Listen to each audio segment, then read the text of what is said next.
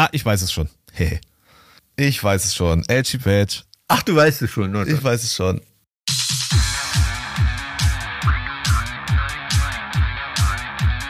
Zart wie Kruppstahl. Mit Mike und Alex. Siehst schon fit aus für so früh am Morgen. Ist ja jetzt nicht so Influencer Primetime irgendwie. Doch, doch, Oder? absolut. Äh, mal abgesehen davon habe ich mir jetzt einen neuen Tagesrhythmus zugelegt. Aha. Ja, also ich meine, grundsätzlich dadurch, dass ja Sommer ist, ist ja früh morgens a- einfach alles schon super aufgewärmt und man kann nicht mehr schlafen. Das ist wie im Zelt auf dem Festival. Man wacht auf, Schweiß durchnässt und äh, völlig fertig und äh, muss dann erstmal irgendwie kalt duschen, um klarzukommen. Ähm, aber jetzt ist es tatsächlich so, ich gehe jetzt jeden Morgen äh, ins Fitnessstudio. Nee, das stimmt nicht. Alle drei Wochen, äh, alle drei Tage. Äh, Quatsch. Alle Nein. drei Wochen. Nein, ja, nein, alle drei Wochen. Moment, so Moment, mein Moment. Pensum. Nein, nein, Moment. Dreimal die Woche, so rum, das wollte ich sagen. Siehst du, ich bin, vielleicht bin ich doch noch nicht wach genug. Und was machst du da? So richtig Fitness oder Disco-Muskeln? Disco-Muskeln. Naja, Ach, Disco-Muskeln. Pumperarme Trizeps, meinst du? Bizeps. Nein, Ja, ja. nein, also tatsächlich eher so auf Rücken und Bauch und äh, und äh, ja Beine viel. Also ich brauche das dieses ganze Muskelzeug brauche ich gar nicht. Ich will einfach nur äh, einen Ausgleich schaffen zu meiner Bürotätigkeit tatsächlich. Das ist wirklich wichtig. Ja gut, da hat natürlich das Fitnessstudio den Vorteil, dass das jetzt nicht wie bei anderen Sportarten oder oft an irgendeiner Zeit hängt, ne, sondern man kann das individuell selber machen, wann man will. Genau, und ich glaube, so früh morgens direkt nach dem Wachwerden ist ein ganz guter Ansatzpunkt. Da ist es auch noch nicht so warm draußen. Ja, ich glaube, ich habe mal gelesen, also für Disco-Muskeln und so ist es, glaube ich, am besten, wenn man das spät abends macht. Äh, okay. Es ist dann zwar ein bisschen schwieriger mit Einschlafen, weil da der Organismus noch mal ein bisschen Fahrt aufnimmt, aber jetzt so für äh, Effizienz, Muskelwachstum und so. Ich dachte, was Fettverbrennung angeht oder so, ist es ganz gut, wenn man es am Anfang des Tages macht, damit es quasi den Rest des Tages aktiviert ist. Fe Fettverbrennung weiß ich nicht genau. Ja, wahrscheinlich ist es, also ich bin jetzt hier kein äh, Ökotrophologe, Ernährung, Ernährungsheidi, keine Ahnung, ähm, aber. Du hast es ja auch nicht logisch, nötig, ja. Also das, Dass, das dass wenn, ja. man, wenn man da noch nichts äh, noch nix im Magen hat, ja, du in deinem Alter, das ist, äh, da hat man da noch schöne Ergebnisse im Fitnessstudio. Wenn du mal so alt bist wie ich, da passiert am Schwimmring irgendwie gefühlt überhaupt nichts mehr. Egal, ob du zwei Marathon in der Marathone, Marathons, Marathons in der, in der Woche rennst. Äh, Wirklich ganz, ganz schwierig. Ich habe neulich irgend so ein, so ein Rant von einem Influencer gesehen, weißt du, so ein Bodybuilder-Typ, da immer mit Ernährungstipps und so, da, schrieb nur irgendwie, er hat sich das alles drauf trainiert, um die Weiber zu beeindrucken und jetzt muss er am Tag 100 Messages von anderen Typen beantworten, wie er zu dem Muskel gekommen ist und wie er es gemacht hat. Also da hat halt seine, äh, weiß ich nicht, äh, seine Influenced Crowd hat er halt völlig fehl eingeschätzt. Ne? Also die Zahlen stimmen, aber es setzt sich komplett anders zusammen, als er es eigentlich vorhatte. Ich habe äh, letzte Woche den stärksten Mann Deutschlands kennengelernt. Äh, wer ist das? Babumian oder? De Dennis Nee. Kohlruss. oh, Der cool, ja, habe ich auch schon mal gehört. 2021, 22. Ähm, war ganz interessant. Wir haben sehr intensiv ähm, über Medien und Politik gesprochen. Kam auch eine sehr spannende Okay. Eingabe tatsächlich. Die Bedeutung des Wortes Nachricht im Vergleich zur Bedeutung des Wortes News. Habe ich noch nie drüber nachgedacht, aber das ist tatsächlich ein, ein phänomenaler Unterschied.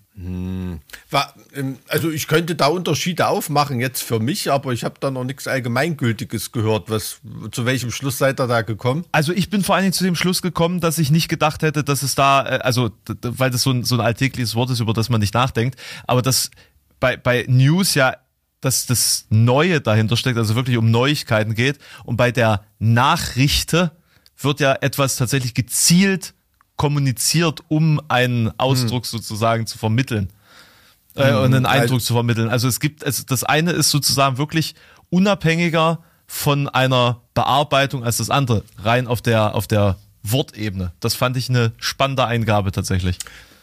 Ja, also ich, ich, also mir kommt da als erstes in den Sinn, dass eine Nachricht irgendwie gerichteter ist, ne? Also dass sie sich wirklich an den Rezipienten, dass es entsendet ist, damit es jemand empfängt. Und News ist eher so was, was im, im Raum hängt und was man sich besorgt oder wahrnimmt oder eben nicht, ne? Also das ist eher so ein Informationsangebot, so nehme ich eine News wahr, wohingegen eine Nachricht ja auch was ist, ähm, wenn man es jetzt nicht nur, wenn man es jetzt nicht nur im Sinne der Tagesschau betrachtet, sondern ähm, eine Nachricht ist ja auch was, was dich ereilt, erreicht, mhm. ähm, an jemanden gerichtet ist. Ne? Aber mit diesem Nachrichten im Sinne von, ja, das klingt nach so einer ja, ähm, implementierten Kommentarfunktion da drin. Ne? Mhm. Ne? Da habe ich noch nie drüber nachgedacht. Das ist interessant. Ja, Gen genau, das, das ist der Punkt. Ähm, es kommt tatsächlich, und da, dadurch wird es jetzt besonders interessant, aus dem Frühneuhochdeutschen stammt es. Und zwar aus dem Wort Nachrichtung, das, wonach man sich ausrichten kann oder soll. Mhm. So, mhm. also es hat sozusagen nicht nur dieses, es wird dargereicht mhm. oder es wird nachgereicht, sondern die Richtung ist nicht, bedeutet nicht, es, es wird von einem zum anderen übertragen, sondern man soll sich daran sozusagen orientieren. Es, es beinhaltet einen Impuls des Entsenders. Ne? Mhm. Interessant. Also so über Worte nachzudenken, Nachrichten. Ja. Aber da kommt es ja auch nicht direkt aus dem Nachrichten, sondern aus noch was anderem, nach etwas richten. Also interessant, da begegnet, begegnet man dem stärksten Mann Deutschlands und dann ist das das erste Thema, über das man sich unterhält. Also sehr spannend. Ja, man ist ja nicht dumm, einfach nur weil man stark ist, ne? Also, das ist ja immer das äh, landläufige Klischee, ne? Das, und das wollte ich damit aufbrechen. Das war sozusagen auch meine Nachrichtung an euch, mhm. dass ihr dieses ähm, äh, ja, dieses Bild aus eurem Kopf rausbekommt. Also, liebe geneigte Zuhörer da, da, da muss ich ehrlich sagen, also ich kenne kenn viele. Das war nicht an dich gerichtet, auf, das war doch nee, an unsere. Äh, du, dass das ich, nicht das an mich als Muskelmann gerichtet ist, das konnte ich mir schon denken. Also da ist nicht viel zu holen hier. Aber Gitarren werden ja auch immer leichter. Und Aktenordner schnappst im Ministerium auch nicht mehr. Ich habe eine Frage äh, an dich, Mike. Ja.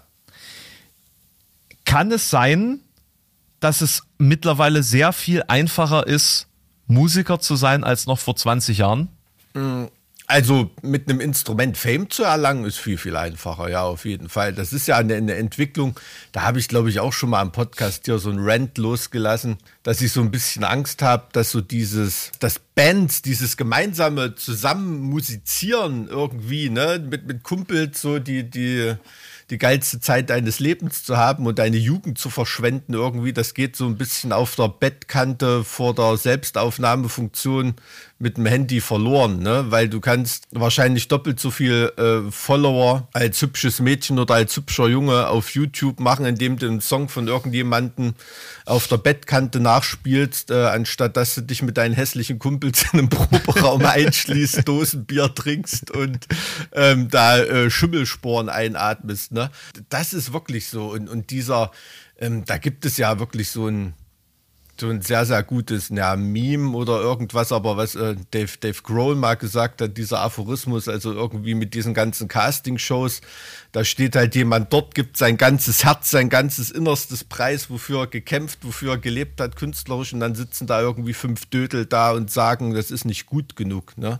Das sollte ja Kunst und Musizieren überhaupt nicht sein. Ne? Das sollte einfach sein, du solltest mit deinem Kumpel die geilste Zeit deines Lebens haben, auch wenn du scheiße bist und ob du berühmt wirst oder nicht, das kannst du in den ersten Stufen sowieso nicht beeinflussen. Ne? Und das ist so ein Stück weit Schicksal. Da lag jetzt noch ein anderes Thema drin, das ich auch super spannend finde, nämlich die Frage, kann es sein, dass wir tatsächlich in eine Kultur übergedriftet sind, wo fast alles nur noch Remix ist? Ich sitze im Kino und jedes, jeder Trailer, den ich sehe, der ist mit irgendeiner Musik aus den 70ern unterlegt. Hm, ähm, hm. Jetzt, jetzt gerade erst wieder, ich habe den Namen vergessen. Da war von. Was ist denn jetzt gerade? Indiana Jones? Nee, da äh, ist von, von, von Aerosmith, hm. äh, ähm, Dream On drunter. Ähm, ja, Indiana Jones, jetzt weiß ich jetzt gerade gar nicht. Aber es ist, ist schon auffällig, ne? Dass diese retro ich kann, mir, ich kann mir denken, dass das auch von den Studios ein Stück weit ein, ein Effizienzding ist. Ne? Also erstens kloppt die In Musikindustrie sicherlich nicht mal so viel Kohle raus, um einen bestimmten Song mit, ähm, mit einem Film zu pushen. Irgendwie. Also wenn du dran denkst, äh, damals You Could Be Mine, Guns N' Roses bei Terminator 2 oder irgendwie sowas. Ne? Da war ja der Song äh, fast genauso groß wie der Film oder das Video dazu. Ähm, oder äh, I Don't Wanna Close My Eyes, weil du gerade bei ähm, Aerosmith bist. Ne? Glaube ich, ein Song, den hatte Bon Jovi abgelehnt, weil er den scheiße fand. Er hat sich da die Millionen entgehen lassen, hat es dann Aerosmith gemacht, wenn ich mich richtig erinnere. Ich glaube, da bedienen sich dann Filmfirmen und Plattenfirmen einfach an den großen Backkatalogen, die sie haben. Ne? Mhm. Da wird da einfach Summe X ausgemacht. Ähm, das ist klar. Schon, Mike, okay, ich kann, ich kann einen Welthit in meinen Film reinhauen und äh, muss nicht einen Song nehmen, von dem ich noch gar nicht weiß, ob er zündet oder nicht. Ne? Das ist klar, aber was macht das denn mit der Musikbranche an sich. Wir haben auf der einen Seite die Möglichkeit, dass man mit bekannten Coversongs sozusagen, also mit Coversongs auf bekannte Lieder mhm. ähm, viel, viel einfacher Fame generiert. Wir haben die Populärkultur, sage ich jetzt mal, die dasselbe de facto darstellt, indem sie auch immer das altbewährte verwurstet. Mhm. Mhm. Was, was macht das denn dann mit der na, also äh, ja, das ist die, diese, diese komplette Kultur, die du gerade beschreibst, diese Remix-Kultur ist im Prinzip von der Denke her nichts anderes als einfach ein, ein schmuddeliger, angestaubter Radiosender in Mitteldeutschland. Ne? Wenn du den anmachst, da hörst du auch nur Musik. Da wirst du nicht einen einzigen Song hören, den du noch nicht in deinem Leben gehört hast. Ne? Und das ist eben, dass die Leute nicht überfordern zu mhm. wollen, denen lieber was zu geben, was sie schon mal irgendwie gehört haben als Anhaltspunkt. Ähm, das hält die irgendwie bei der Stange, begeistert die jetzt ja, nicht. Vor allem ist es das Beste so aus den 80ern, 90ern äh, und von heute. Genau, aber das lässt einem so in diesem Konsum-Zombie-Zustand irgendwie weiter vegetieren und weiter konsumieren. Da entsteht zwar keine Begeisterung, aber zumindest schaltet man nicht ab es gibt ja in der Musikgeschichte wahnsinnig viele großartige Songs und statt wie früher sich da inspirieren zu lassen oder was zu klauen davon oder zu samplen wie in der Hip-Hop-Kultur oder irgendwas, wird halt lieber gleich ein Remake so, mhm. so richtig draus gemacht. Ne? Das hat natürlich den Vorteil, dass Leute, die einen coolen Originalsong haben, äh, jetzt nochmal ordentlich mitverdienen können. Ne? Verlage oder Künstler, wenn sie die Rechte selber haben. Deshalb hat da auch kaum einer was gegen solche Bearbeitungen. Ne? Also da gibt es wenig Künstler, die da sehr restriktiv vorgehen. Das ist, äh, also muss ich dir recht geben, das, das begeistert mich, begeistert mich auch nicht wirklich. Und das hat auch oft, ja, wie soll ich sagen, diese na, wenn du dir Nick, Nick Nocturnal zum Beispiel anschaust, ne, diese ganzen How-to Slipknot in 15 Minuten Videos oder so, ne, das nix gegen den Typen, ich finde den unterhaltsam und alles, aber mich kotzt sowas immer an, weil das irgendwie suggeriert, dass da eine Band, die eine Geschichte hat, ne, die Dramen durchlebt hat, die durch Täler gegangen ist, um ihren Sound zu kreieren, ne, die die wirklich Kämpfe ausgestanden hat, wo wo Leute wahnsinnig geworden sind und und auch an der Musik gestorben sind, so kann mhm. man es ja fast sagen, und dann einen Sound kreiert haben, setzt sich jemand hin und sagt, how to Slipknot in 15 Minuten. Natürlich kann ich den Sound in 15 Minuten äh, darstellen, so dass es jeder wiedererkennt. Aber den Prozess, das originär zu kreieren, das kriegt jemand wie Nick Nocturnal äh, äh garantiert nicht hin, was er jetzt natürlich immer eindrücklich beweist mit den eigenen Songs, die er hm, veröffentlicht. Hm, ne? Also ich äh, selbst der talentierteste Music-Influencer, der könnte nicht How to Nick Nocturnal in 15 Minuten nachmachen, weil er eben gar kein eigenes Gesicht hat und sich nur mit Features äh, totscheißt oder so. Will ich nicht kritisieren, so kann man Musik heute machen. Nur als, nur als Beispiel, ne? Das ist dieses, ja, dieses Trademark als Band zu haben oder irgendwie sowas, das wird aus einer Remix-Kultur kaum hervorgehen. Ne? Ja, im Endeffekt ist das ja auch bezogen auf einen Großteil des Contents an sich per se, ne? Mhm. dass man über Dinge spricht, die wiederum andere schon besprochen haben oder andere gemacht haben. Also diese, dieses Wiederverwerten oder Zweitverwerten von Themen, die interessant genug sind, dass man damit Reichweite generiert oder dass eben alles andere dann unter den Tisch fällt. Ne? Also dieses durch den Algorithmus unterstützte mhm. Verbreiten von Inhalten, die wahrscheinlicher erfolgreich sind als andere das könnte auch eine Beschreibung für Journalismus sein. Ne? Also zumindest für den, der mittlerweile existiert, oder? Ja, na, natürlich, klar, gebe ich, geb ich dir recht. Also es blinkte nur gerade so bei mir auf, dass ich das ja nicht nur im musikalischen ist das natürlich besonders ähm, augenscheinlich ne? und im, im künstlerischen, was jetzt Filme angeht oder so. Also ich habe früher mal gedacht, ich kenne mich im Marvel und DC-Universum hm. eigentlich ganz gut aus, aber wer dann nun mit wem und wer nicht mehr mit wem und mittlerweile jagt Alien Predator oder umgedreht und das ist alles irgendwie diese, ach, auch dieses, dieses ganze Crossover im, im Sinne von, von Remixen und, und wieder mhm. neu machen.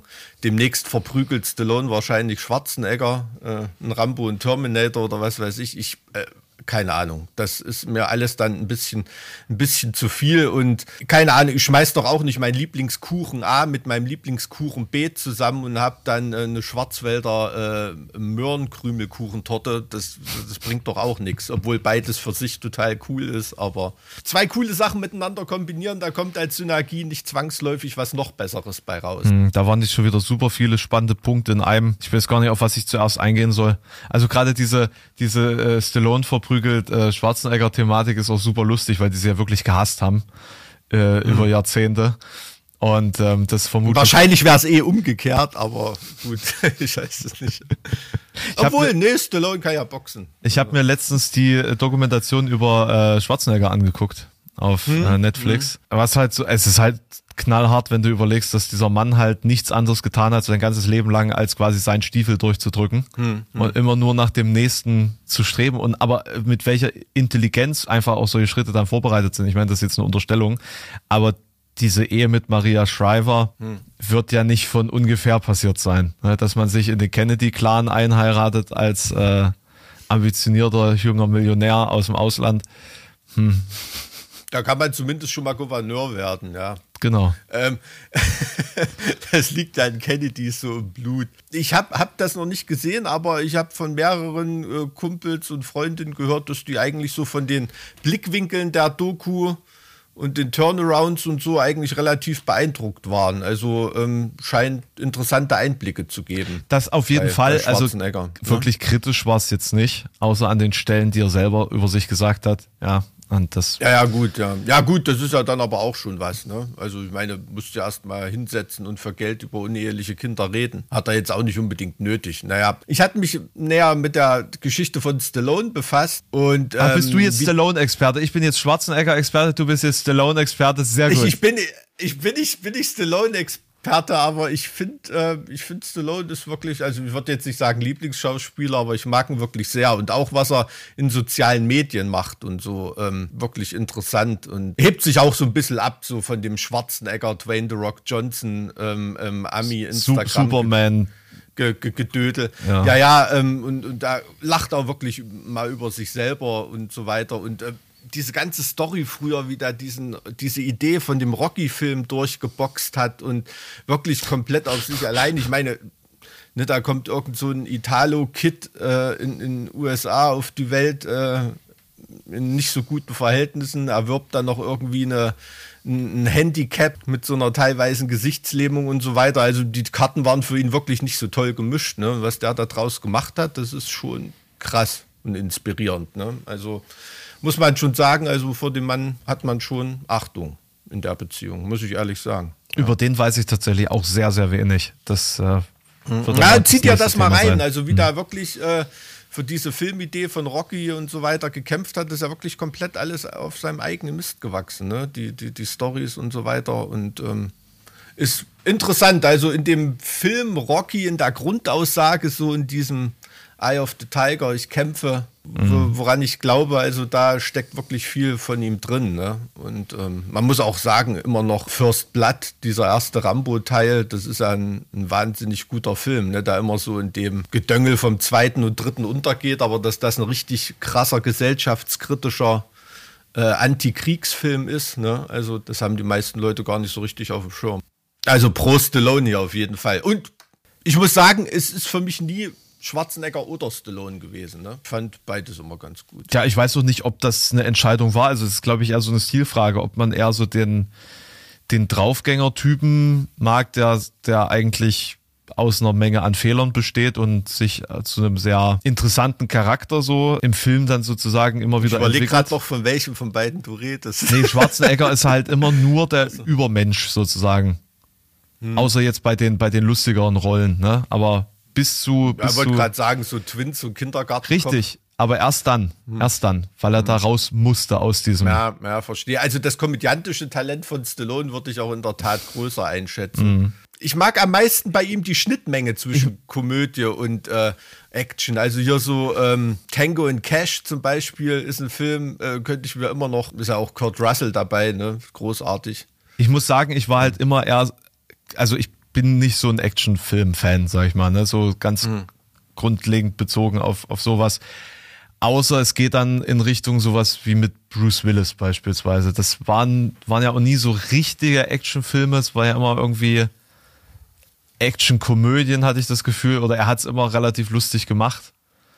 Ja Also- gut, bei also- Die Hard, ja, So- das ist schon, da kann man drüber lachen, wenn man es jetzt lustig findet, dass jemand aus dem Hochhaus fällt oder Flugzeug. Du lachst doch schon verwindet alleine, weil du gerade drüber sprichst. Also bitte.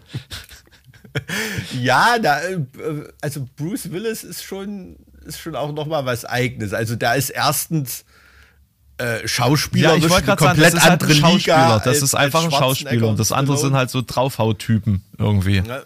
Ja, ja, das stimmt. Also, aber diese, ja, diese Grundidee von dem Die Hard Movie, das ist ja schon, ist ja schon Wahnsinn. Ne? Sowieso der beste Weihnachtsfilm aller Zeiten. Da kommt selbst Kevin allein zu Hause nicht ran. Und Der ähm, allerbeste Weihnachtsfilm aller Zeiten ist Die Geister, die ich rief. auch gut, ja, ja, das stimmt, ja, das stimmt. Ich mag auch einen Grinch mit äh, Jim Carrey. Den habe ich viele Jahre nicht mehr gesehen. Muss ich mir dieses Jahr mal wieder reinziehen. Ah, Jim Carrey ist sowieso einer meiner Lieblingsschauspieler. Auch, glaube ich, sehr, sehr interessanter Typ, so privat, so die ganzen psychischen Kämpfe, die da mit sich ausfechtet. Der Ja-Sager Also- hat mich damals sehr inspiriert, muss ich sagen. Ja. Hm. Der war, der war ziemlich. Wie sind wir jetzt bei diesem Thema gelandet, Mike? Das Ich habe keine Ahnung, ich war gerade dabei. ich, ich hatte ähm, tatsächlich eigentlich eine andere Frage, auf die ich hinaus wollte, wegen dieser, ob es einfacher ist, heutzutage Musik zu machen. Und du hast das auf äh, Fame bezogen und ich habe das eigentlich eher auf das Produzieren von Musik bezogen. Also es ist viel, viel einfacher Musik zu machen. Ne? Also wenn du heute zum Beispiel äh, Apple Logic oder GarageBand oder Fruity Loops aufmachst oder so, das kostet dich vier, fünf Klicks und dann hast du zumindest schon mal einen Song zusammengeschustert, wo niemand hören würde, ob das ein Amateur in fünf Minuten oder in fünf Tagen gemacht hat. das ist halt der Punkt. Ich komme jetzt auf diese, auf diesen Gedanken oder auf diese Frage, weil ich mich in den letzten Tagen wieder sehr intensiv mit unseren gemeinsamen Freunden Blind Guardian auseinandergesetzt habe Okay. und mit, mit der Musik und dann mal wieder durch die ganze Diskografie durchgegangen bin und ähm, einfach festgestellt habe, wie das, das der, der, der Grad an Verfricklung immer krasser geworden ist und man sich dann irgendwann, also Beyond the Red Mirror ähm, äh, ist so ein Album, wo man irgendwie über das Ziel hinausgeschossen ist und sich dann verloren hat in dieser ganzen Verfricklung, habe ich das Gefühl. Und dann hat man in, im, im aktuellen Album halt versucht, alles wieder zurückzufahren und da so eine, so eine, so eine Einfachheit wieder zu schaffen oder etwas Einfacheres zu schaffen als so die, die letzten Jahre und ist damit irgendwie gescheitert in terms of, ich sag mal, Imaginations from the Other Side, wo die Musik ja noch einfach war, im Sinne von nicht zu Aber- überkomplex. Ja, aus, au- im Rückblick würde ich das sagen. Aber Ja. damals war Imaginations from the Other Side von Blind Guardian schon ein großer, großer Schritt Ja. vorwärts in der Komplexität. Ja, ne? und, und, und das ist der Punkt. Das, was damals komplex war, kannst du ja heute ohne, ohne weiteres, das ist meine Frage jetzt quasi an dich gewesen, kannst du ja heute ohne weiteres übertrumpfen. Äh, Du meinst jetzt mit Computertechnik Na, durch und, die ganze Technik, die du mittlerweile hast und die Möglichkeiten. Ja, ja, natürlich. Also es besteht natürlich kein Zweifel daran, dass bei Blind Guardian jeder in der Lage ist, das durchzuspielen, was da, was da dargeboten wird. Ne? Also äh, das sind ultra, ultra gute Musiker. Ich habe da auch viel drüber nachgedacht, aber vielleicht hängt es auch ein bisschen mit der, mit der Machart dieser Musik äh, zurecht, weil Blind Guardian sind jetzt rein persönlich, also wenn ich den Ne, das ist jetzt nicht mein allerbester Kumpel Hansi, ich telefoniere nicht jeden Tag mit dem, aber wenn man sich trifft, unterhält man sich schon mal länger und man weiß so, wie er so tickt oder irgendwie. Ähm, und ich denke, der Rest der Band auch, die sind schon auch ein bisschen Traditionalisten, ne, die sich jetzt keine Innovation sperren, aber ähm, jetzt ein Blind Guardian Solo oder ein Riff oder eine Songstruktur mit so Computer, Computertechnik, äh, zieht das mal gerade, schneid mich da mal rein irgendwie und so aufzunehmen, ähm, ist, glaube ich, nicht so deren Ding. Und das hält sie auch ein Stück weit von einem richtig modernen Sound ähm, dann weg. Eigentlich erstmal eine gute Sache, ne? weil Blind Guardian natürlich auch ähm, eine Band ist, die groß genug ist, eigene Trademarks zu haben. Aber verhindert vielleicht auch manchmal ein bisschen Innovation, die Musiker von der Qualität noch, noch viel, viel weiterbringen könnte. Ne? Wa- Was hältst du von The God Machine? Von dem aktuellen. Äh, ich habe mich mit dem Album noch nicht so äh, voll befasst. Fand ich auf jeden Fall straighter, also straight, Die Single-Auskopplungen sind auch sehr gut, tatsächlich. mehr, mehr nach vorn und mehr habe ich ehrlich gesagt davon noch gar nicht gehört. Ich finde das Cover großartig. Also Cover-Artwork ist bei Blind Guardian ja auch immer, für mich zumindest immer sehr, sehr wichtig gewesen. Ähm, diese ganze Artwork-Schiene. Also das finde ich großartig. Und ähm, ansonsten merkt man, also ich würde das auch so ein bisschen wie du beurteilen, dass man da versucht hat, ein, äh, etwas straighter zu werden. Aber ich muss ganz ehrlich sagen, ich habe das ja schon ein paar Mal in dem Podcast hier gesagt, ich finde eine Weltklasse-Band wie Blind Guardian brauchen Weltklasse-Produzenten. Und ähm, das würde so ein Album nochmal auf ein komplett anderes Level heben. Also allein re- rein vom Sound her Ja. einfach nur, ne? nicht vom Songwriting oder so, aber äh, einfach vom, vom Sound her, da ist für mich bei Blind Guardian das, wo noch am meisten Luft nach oben ist. Also Das- wir das- arbeiten übrigens gerade an einer äh, ganz coolen kleinen Überraschung für Mit Blind Guardian Blind zusammen. Guardian-Fans. Werden wir dann zur, wenn unsere Tour jetzt im August startet, wird man wissen, worum es geht. Ah, ich weiß es schon. Hey. ich weiß es schon. Edgy Badge. Ach, du weißt es schon. Ich weiß es schon. Ja, aber Da äh, wurde schon geplaudert. wie, bei jedem, wie bei jedem Podcast sind wir wieder bei Blind Guardian gelandet. Gut so. Sehr gut. Nein, also ohne Witz, ich habe in den letzten Wochen mir ein bisschen mehr Zeit genommen für, für Dinge einfach, ne? Deswegen bin ich ja jetzt, gehe ich ja regelmäßig zum Sport und so. Und da hatte ich auch endlich mal wieder Zeit, mehr Zeit, Musik zu hören. Und für Blind Guardian braucht man einfach Zeit. Das um sich stimmt, das so, ja. so, so rein, zu, rein zu versetzen und das wirken zu lassen. Und es ist unglaublich, wie ich dann einfach wieder bei den Gefühlen ankomme, die ich als Jugendlicher hatte, als ich das zum ersten Mal gehört habe. Es ist einfach, also für mich ist es einfach zumindest bis 2010 Peak Performance, was, was Metal angeht. Das ist einfach, Das ist, ja, das ist ja das Geile bei Musik. Die Gefühle wird es bei dir immer wieder hervorrufen. Ne? Egal, ob du 90 Jahre alt bist und sonst überhaupt nichts mehr mitkriegst, wenn dir jemand die Kopfhörer aufsetzt und äh, ne, Blind Guardian losballern lässt, dann ist es einfach so. Ne? Also ich muss sagen, ich bin in einer relativ komischen Zeit Blind Guardian-Fan geworden, ne? weil so die ersten Sachen ähm, waren da schon durch. Also sag mal, bis so Tales from the Twilight World, das habe ich alles schon im Nachhinein betrachtet Ja. irgendwie. Ähm, weil Somewhere nicht, der, Far Beyond nicht so der Thrash Metal Fan warst.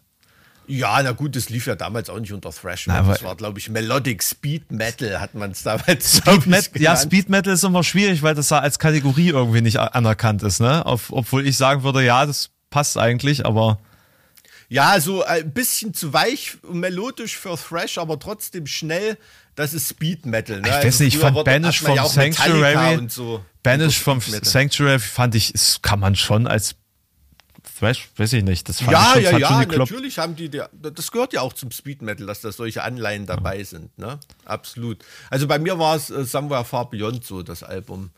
Ähm, und das ist ja eine, wie soll man sagen, schon eine, eine, eine Zwischenphase von Blind Guardian, wo sie sich schon hinentwickelt haben zu, zu etwas komplexerem, aber jetzt nicht so äh, so den, den Valhalla-Style total verloren hatten. Ne? Und nach wie vor mein Lieblingsalbum, muss ich ehrlich sagen, Tokyo Tales. Ne? Habe ich auch zu, zu Hansi gesagt. Also beim Rock Hearts habe ich länger mit ihm geredet. Wenn man Re-Recordings macht, dann sollte man auch Tokyo Tales re-recorden, nochmal ein Konzert in Tokio, Mhm. nochmal aufnehmen, irgendwie 30 Jahre später, wäre eigentlich eine ganz geile Idee. Also mit Blick auf die Spotify-Zahlen ist es, glaube ich, das unerfolgreichste.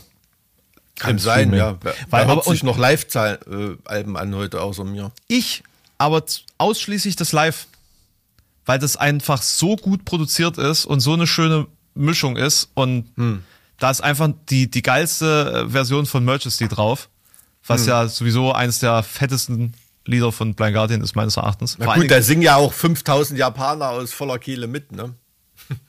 Das hilft schon bei den Chören. Ja, ähm, aber darauf, warte mal, darauf wollte ich jetzt doch gar nicht. Wir reden nur über Sachen, auf die du eigentlich nicht hinaus wolltest. Ich will dich dann nachher nach der Verabschiedung nicht frustriert Es zurücklassen. es ist immer dasselbe, Mike. Erinnere dich, wie wir uns vor zwei Wochen gesagt haben, wir müssen mal irgendwie thematisch äh, am, am Punkt bleiben. Ja, sonst wird das hier nichts mehr mit uns. Äh, Ich glaube, die Leute fühlen sich sowieso komplett verarscht, wenn der Podcast jetzt ja wirklich nach, äh, äh, nach einer Woche online ist. Ja, ihr könnt euch da wieder dran gewöhnen. Das kommt jetzt so für immer. For, forever and Ja, ever. ja. Forevermore. Nachdem, ja, nach dem äh, jetzt wieder in der Bedeutungslosigkeit verschwinden, fangen wir wieder an. Jetzt ist es wieder Underground genug für uns. Genau, ja. ja. Sonst macht das ja jeder irgendwie. Ja. Äh, so, worauf wolltest du hinaus? Jetzt sag's mir endlich. Ja, äh, hast du denn schon die allerneuesten Vorwürfe im, zum Thema Rammstein erfahren? Das habe ich gestern äh, gelesen und da geht es irgendwie um das Bandmitglied, den ich am, am allerwenigsten irgendwie irgendwelche Vorwürfe von Flake. Ähm, das ist dann wohl am überraschendsten und ist natürlich dann auch was, wo die Medien sich, glaube ich, besonders drauf stürzen, weil das dann natürlich wieder so diesen, diesen Effekt hat. Also, das hätte ich von dem nicht Ja. gedacht. Ey, ich Ne? würde, ich würde So. ganz kurz nochmal zusammenfassen, was da jetzt in dem Vorwurf drin ist. Ja, Vielleicht weiß ja das die eine oder andere geneigte Zuhörerin oder Zuhörer nicht. Ich zitiere jetzt einfach mal von dem Tagesschau-Artikel. Tagesschau investigativ, Stand 18.07. Ja, wir sind super aktuell, by the way. wow. Jasmin Stevens, ähm, Name geändert, erzählte, sie sei gerade 17 Jahre alt geworden. Da habe sie Lindemann das erste Mal persönlich getroffen bei einer Autogrammstunde zu dessen damals erschienenen Buch Messer im Dezember 2002. Anschließend sei sie mit Bekannten in eine Bar im Berliner Prenzlauer Berg gegangen. Lindemann sei mit Rammstein-Keyboarder Christian Flake Lorenz dazugekommen. Später, so erinnert es Stevens heute, habe Lindemann sie gefragt, ob sie nicht noch mit in Flages Landhaus in Brandenburg kommen woll, wolle, ohne ihre Bekannten. Ich überspringe einen Absch Abschnitt. Dort hätten ihr Lindemann und Flake viel Bier und Schnaps gegeben und wohl auch selbst getrunken. Später habe sie das Gefühl gehabt, dass ihr Mund extrem trocken geworden sei. Die Wände, so beschreibt sie es heute, hätten gewirkt, als bewegten sie sich auf sie zu. Lindemann sei irgendwann zum Schlafen verschwunden. Sie selbst habe sich stark berauscht in ein anderes Zimmer äh, im oberen Stockwerk ins Bett gelegt. Ähm, Flake habe sich dann neben sie gelegt. Sie sei nicht in der Verfassung gewesen, den Keyboarder davon abzuhalten. Sie habe sich lediglich wegdrehen können. Flake, so erinnert sie sich, habe sie dann zurückgedreht und mit ihr Sex gehabt. Sie habe den Sex nicht gewollt, habe aber auch nicht Nein gesagt, sich nicht gewehrt und einfach so dagelegen. Ich habe es geschehen lassen, das ist ein Zitat. Ich war wie oft abgetrennt von mir selbst, sagt Stevens heute. Flake habe, be- äh, habe merken können, dass sie nicht präsent gewesen sei. Ich war mindestens super betrunken und er wusste es, weil er die ganze Zeit dabei war. Ich war einfach nicht mehr bei Sinn. So, hat sie auch an Eidesstadt versichert. So, nur um mal alle auf, auf Stand zu bringen. Ja, so genau hat mich mir das nicht durchgelesen. Ich hatte nur ge gelesen, dass es wohl. Waren es zwei Vorwürfe, glaube ich? Ja. War da noch jemand, dass ich mir irgendwie so zwei Ja, es sind 20 zwei. Jahre alte Vorwürfe, ne? Genau, das andere ähm, ist aus, erinnert sich an ein Konzert in Gera im Februar 1996.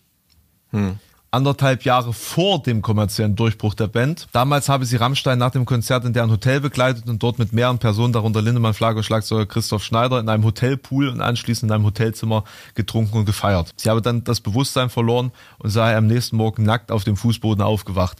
Neben ihr, so erinnert sie sich, habe Flagge gelegen. Ja, und dann berichtet sie noch, äh, dass sich ihr Unterleib an diesem Morgen wie zerfetzt angefühlt habe. Ja, das sind natürlich schwere Vorwürfe, ne? Ja. Das zu bewerten, das ist ja jetzt hier in, in dem Podcast, in dem Podcast-Rahmen nicht möglich, also jetzt vom Wahrheitsgehalt her, vom ähm, erstmal Vorwürfe, die so im Raum stehen. Ne? Ich glaube, Flake hat sich da äh, per Anwaltskanzlei Genau. äh, gemeldet. Ähm, Moment, Das, Moment. das dementiert oder so. Wie war die Reaktion? Flagge ließ die Vorwürfe über seine Anwälte zurückweisen. Es ginge zudem um seine Intimsphäre und handele sich um unzureichend belegte Tatsachen. Aber das ist natürlich eine, eine krasse Wendung in dieser Geschichte und mal wieder interessant, dass das jetzt, also dass es jetzt kommuniziert wird, oder? Während die drei Konzerte in Berlin laufen. Ja, da habe ich noch gar nicht drüber nachgedacht, über so einen, über so einen Zeitpunkt. Klar hat das, hat das was mit, mit Timing zu tun. Ich weiß nicht, wann diese Vorwürfe ähm, erhoben wurden und an welcher Stelle sie erhoben wurden. Wie ist es dann? Ähm, sind das Anzeigen bei der Polizei, die jetzt rausgekommen sind? Oder hat sich da jemand bei der Presse gemeldet mit den Vorwürfen? Oder wie, ähm, Nein, es wie sind nicht- diese also Vorwürfe an die Oberfläche gekommen? Also Richtig. wie war der Weg? Es geht Ja, ja, Vorwürfe. soweit ich das verstanden habe, nicht um Anzeigen. Ja keine Anzeige erstattet. Sollten die Vorfälle aus den Jahren 96 und 2002 sich so zugetragen haben, könnten sie auch für aktuelle Ermittlungen noch strafrechtlich relevant sein. Keine der beiden Frauen hat bislang Anzeige erstattet. Ja, obliegt auch nicht mir das zu bewerten. Ne? Also ein, ein, ein Opfer oder ein potenzielles Opfer hat natürlich ähm, das Recht, sowas anzuzeigen oder, oder nicht anzuzeigen. Wobei bei solchen Straftaten es nicht davon abhängt, ähm, bei den, wenn Ermittlungen eröffnet werden, ob da nun jemand eine Anzeige, das Opfer Anzeige macht oder nicht. Ne? Also das sind ja äh, schwere Vorwürfe, schwere Straftaten, die von Amts wegen auch ermittelt werden müssen, wenn die Staatsanwaltschaft der Meinung ist, dass da genug Substanz da ist. Also hier steht drin, damals in einer Zeit, in der die gesellschaftliche Rolle von Frauen noch eine andere gewesen sei, wäre ihnen ohnehin nicht geglaubt worden, sagen sie heute. Ja, also die Aussage an sich ist ja, also ohne jetzt da ein Wahrheitsgehalt äh, bewerten zu wollen, aber die Aussage an sich, dass es vor 20 Jahren andere Zeiten waren als heute. Und heute zum Glück, wenn auch noch nicht genug, aber zum Glück ähm, vermeintlichen Opfern mehr zugehört wird, das, das ist ja tatsächlich so. Ist krass, wenn man aus der heutigen Perspektive jetzt zurückblickt und dann diese Aussage einfach mal in, also sich vorstellt, was das bedeutet für Dinge, die damals passiert sind. Ja, klar. So, also das, das, das mag man sich Also gar nicht früher ausmalen. war nicht alles besser, auf keinen Fall. Das naja, kommt drauf an, aus welcher Perspektive. Wenn du auf so, sowas auswarst, dann Äh, schon. Ja, ja, gut, klar. Aber ich meine, da sind wir uns ja, glaube ich, einig, dass wir das jetzt nicht als, als gut bewerten. Wir sagen ja, wir, wir beide sagen ja auch nicht, früher war alles besser. Außer ironisch. Ja, ja, okay, ja, da hast du recht. Ja, also wenn du diesen, wenn, man diesen Blickwinkel einnimmt, da ist das tatsächlich so. Ja, also aber es ist ja jetzt äh, zu, zu solchen Vorwürfen, zu solchen Statements, das irgendwie äh, zu bewerten. Was, was mich jetzt interessieren würde, einzig, ähm, was bedeutet der Aspekt denn jetzt für eine laufende Ermittlung? Also wenn, wenn jetzt Vorwürfe von Vorfällen 96 und 2002 erhoben werden, müsste es da jetzt immer noch eine, eine staatsanwaltschaftliche Ermittlung geben oder ist das zu lange her?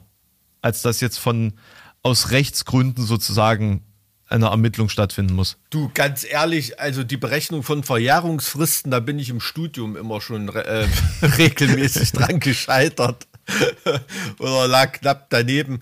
Ähm, aber wenn da geschrieben wird, also ich, äh, ich, ich meine, gerade bei Sexualdelikten sind, sind Verjährungsfristen ähm, in den letzten Jahren ausgeweitet worden.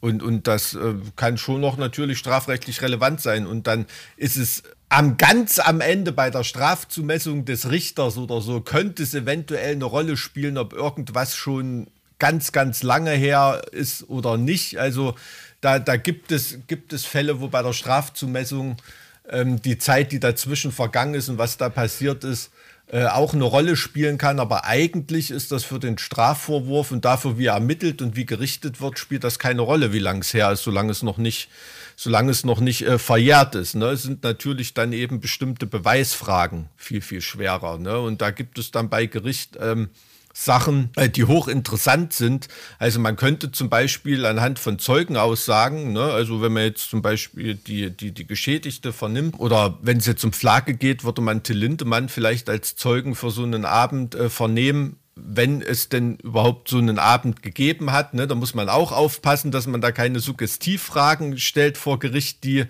die, die unzulässig äh, sind. Ne? Also, dass man sagt, als sie dort an dem Abend zusammen waren, ne, da würde dann Lindemanns Anwalt sagen, Moment, wir sind an diesem Abend überhaupt nicht zusammen gewesen. Das ist eine unzulässige Suggestivfrage. Ja. Da könnte man zum Beispiel fragen, wie viel äh, Bier und Schnaps wurde denn getrunken? Wie viel Bier habt ihr denn getrunken? Ja, eine halbe Kiste. Jeder hatte vier, fünf Schnaps und dann kann man sich dann hinsetzen und anhand der damaligen anatomischen Merkmale von Flagge ähm, kann man auch hochrechnen, welche Blutalkoholkonzentration er zur vermeintlichen Tatzeit gehabt haben soll. Wenn das nach dem Trinken vielleicht eine Stunde später war, ähm, dann kann man 20 Jahre später werden dann teilweise noch äh, Gutachten dazu gemacht, äh, wie hoch die Blutalkoholkonzentration bei jemandem war Krass. und so. Und das spielt ja für Schuldfragen und so weiter auch eine, eine ganz große Rolle. Das ist schon, schon sehr, sehr, sehr, sehr komplex. Ne? Ja, Also- also, solche, also da machen sich viele Ja. Leute gar keine Gedanken Ja. drum, ne, wenn sowas. Aber da sind wir natürlich bei der gerichtlichen ähm, Wahrheitsfindung und das ist ja noch ganz, ganz viele Schritte voraus. Als wir den, ähm, den Podcast zu Rammstein, äh, zu, zu Lind, den Lindemann-Vorwürfen gemacht hatten, ne? der letzte Vorwurf, da fiel mir hinterher noch so ein, dass ich erwähnt habe bei den Ermittlungen, ne? weil ja immer gesagt wird, es ist Ermittlungsverfahren eingeleitet.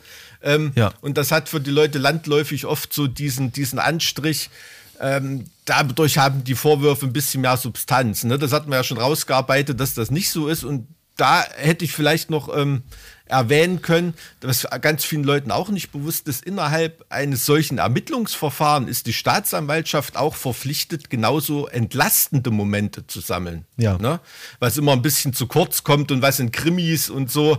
Die äh, verdammte äh, Staatsanwaltschaft, die sind ja, ja total was da auch ja. nicht, oft nicht so gefeatured wird und ganz ehrlich in der, in der Praxis auch ähm, hat man manchmal den Eindruck, ist es wirklich so, dass die Staatsanwaltschaft da eher belastende Momente sucht als entlastende. Ne? Das ist ganz oft ein Vorwurf von Strafverteidigern, der nicht ganz unberechtigt ist. Aber ganz grundsätzlich hat die Staatsanwaltschaft in einem Ermittlungsverfahren auch entlastende Momente festzuzurren. Ne? Das, das mhm. ist da genauso.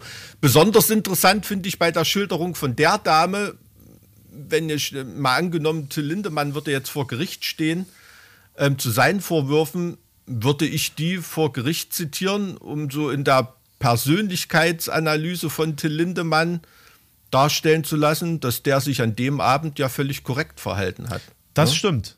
Das stimmt. Also ähm, da kann ja jetzt nichts nachgewiesen werden, dass äh, irgendwie. Ja, ja, das, das sagt natürlich überhaupt nichts über andere Fälle aus ja. oder so, aber um einfach eine, eine, Persönlichkeit eines Beschuldigten darzustellen oder so, ist es denkbar, dass da ein Anwalt auch solche Zeugen einberuft, um eben sein also Verhalten in solchen Anwalt Situationen. Ja, Till ja. Lindemann solche Verhalten in solchen Situationen mal äh, positiv darzustellen ne? und zu beweisen. Ähm, das ist dann natürlich auch nur ein Indiz und sagt, wie gesagt, über die Geschehnisse bei einem anderen Fall nicht viel aus, aber macht manchmal auch was mit den Richtern und Schöffen. Ne? Aber was schätzt du ein, macht diese neue Meldung mit dem Fall an sich? Mm. Ja, es, es hält das natürlich am Leben. Ne? Ähm, es ist was anderes, ähm, das haben wir ja auch gesagt. Es weitet das auf die Band aus. Ne? Also es geht jetzt nicht mal mehr nur um Till Lindemann, der vielleicht, ähm, weiß ich nicht, als Frontmann, der in seiner eigenen Welt lebt ähm, ja. und sich vom Rest der Band so ein bisschen abgekapselt hat. Das war ja in dem Schneider-Statement, kam das ja auch so ein bisschen durch irgendwie, sondern ähm, weitet das natürlich auf ein anderes Bandmitglied aus und ähm, und das ist für die Medien natürlich besonders interessant. Außerdem ist es ja die Person, die neben Till Lindemann die größte Bekanntheit hat in Deutschland, würde ich sagen. Kann sein, ja. Ähm, es, ist, es ist natürlich ein schillerndes Bandmitglied auf jeden Fall, aber es verleiht dem Ganzen, wenn du fragst, was das mit dem Fall macht, also das hat so ein bisschen jetzt den Anstrich, als ob man das, also als ob es auch medial und journalistisch in so eine gewisse Systematik eingeordnet wird. Ne? Dass es ein, ein systematisches, schematisches Vorgehen ist. Es ist ein Muster soll erkennbar sein, ne? weil ja die Vorwürfe ähneln. Äh, ich habe ein trockenes Mundgefühl gehabt, die Wände drehten sich auf ja. einmal. Ne? Das wird nicht gesagt, es hat jemand was in meinen Drink getan, aber das wird natürlich ähm, so, so suggeriert, beziehungsweise derjenige, der das liest, ähm, denkt dann natürlich Soll sofort an K.O.-Tropfen. Mhm. Ne? Soll mhm. das denken. Findest du ich, das okay? Äh, äh das ist. Äh, äh, ah, jetzt, jetzt locke ich dich so ein bisschen aus der Nein, Reserve, ne? nein, ein potenzielles Opfer darf sagen, was es empfunden hat. Also, nee, nee, nee, nee das, das meine ich nicht. Also als Medienstrategie. Dass man sagt, man, man, man lässt es an dem Moment aufleben, wo Rammstein in in Berlin spielt, kommt das als, als äh, äh, Investigativbericht. Es wär, wird diese Systematik quasi suggeriert. Das ist ja schon ein strategischer Ansatz. Hänge ich mich ja, jetzt also aus dem Fenster und sage, das, das wirkt wie ein strategischer Ansatz. Also um äh, zu dem Anfang unserer, unseres Podcasts heute zurückzukommen, es wirkt wie eine Nachricht und nicht wie eine News. Ne? Also ja. Äh, Gut, genau das, genau das ist dieser Unterschied. Genau, ja, es, es wirkt wie eine Nachricht. Mhm. mhm. Ja, ja, ähm, natürlich, klar, aber das ist ja ähm, in der Medienlandschaft heutzutage ähm, völlig klar, dass es bei News auch um, um Timing geht. Ne? Also wir haben ja auch schon gesagt, ähm, welche Rolle das Sommerloch natürlich spielt, ähm, dass da Medien sich dankbar drauf stürzen. Ähm, diese Kampagne gegen die Berlin-Konzerte von Rammstein, die es, die es ja ohnehin gibt. Ich, ich weiß nicht, ob damit ähm, von journalistischer Seite sympathisiert wird oder so, aber ähm, kann man rein interpretieren, muss man auch nicht. Fakt ist, dass durch diese Berlin-Konzerte natürlich eine, eine riesen erhöhte mediale Aufmerksamkeit gegeben ist. Ne? Sowohl von Leuten, die generell alles verteidigen würden, was Rammstein angeht, äh, genauso wie von Leuten, die generell alles verurteilen würden, vorbehaltlos, auch was Rammstein angeht. Ne? Das ist ja diese journalistische Win-Win-Situation, dass da von allen Seiten, von allen Seiten Aufmerksamkeit und Klicks generiert werden können mit sowas. Süddeutsche, ne, war, glaube ich, das, das Leitmedium bei, bei der Story hier. Kam das ursprünglich davon? Ich glaube. Ähm, das waren Recherchen vom WDR und Süddeutsche Zeitung ich oder dachte Ende, NDR, oder NDR war das gewesen. Ja. NDR, S, ah doch, NDR SZ. Genau, NDR SZ. Ja, ja. NDR SZ und ich denke, das sind, sind schon Medien, die da ähm, zumindest mal jetzt, jetzt nicht einfach nur auf einen Zwischenruf in sozialen Medien reagiert haben oder auf irgendeine Message, sondern dass da schon nee, das, etwas das tiefer gebohrt klar, wurde, schon klar, bevor man mit sowas rausgeht. Ne? Weil es gibt ja heutzutage auch, auch Medienmeldungen, die da zumindest nicht journalistisch mal, na, mit journalistischem Handwerk durchleuchtet und behandelt wurden. Ne? Also das denke ich, ist hier zumindest geschehen.